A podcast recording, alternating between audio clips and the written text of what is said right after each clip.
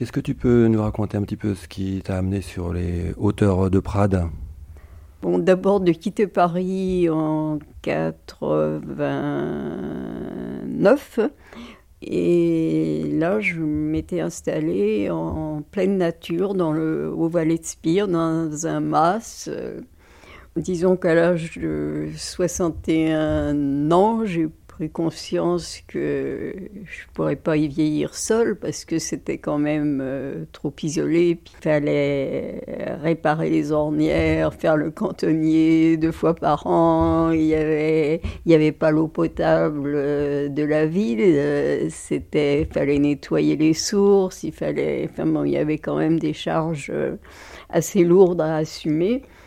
Donc j'ai souhaité ben, trouver un lieu un peu plus proche de la civilisation et des, des commodités, on va dire.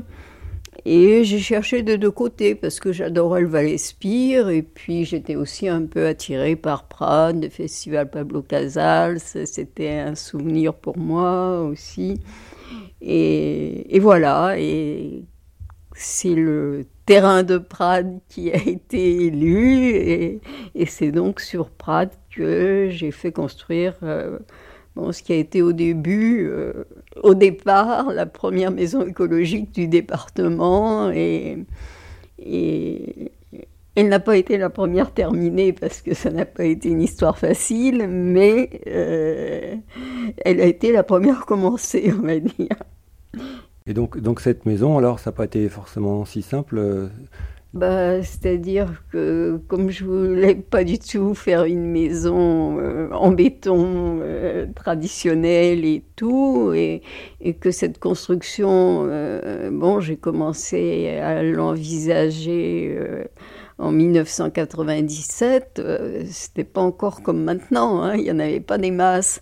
Donc pour trouver euh, un entrepreneur euh, qui veuille bien construire ce genre de maison, ça a été très difficile.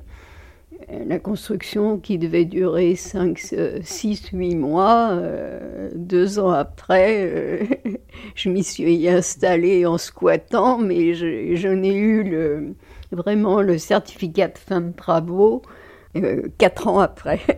Parce que techniquement, donc c'est une ossature bois avec un remplissage en, chambre. Hein. En isochambre à, l'époque qui était euh, antifongicide, euh, qui pouvait pas pourrir, enfin qui avait plein de vertus que euh, n'avaient pas encore les constructions en chanvre de l'époque. Et avec la chaux également. Et avec de la chaux et un petit peu de sable pour euh, amalgamer. Bon, malheureusement, ça a été mal fait aussi parce que euh, comme on vit sous un climat très très sec et très asséchant, l'architecte qui était spécialiste de, ce genre de construction euh, euh, nous avait dit qu'il fallait mettre plus d'eau dans ce pays, dans le mélange, mais malheureusement, ça n'a pas été fait correctement. Donc, je suis restée avec des murs en poudre pendant des années.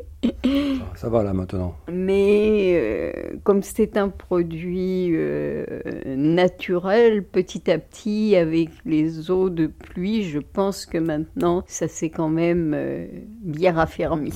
J'espère en tout cas. En tout cas, ça a l'air. Euh, oui, oui.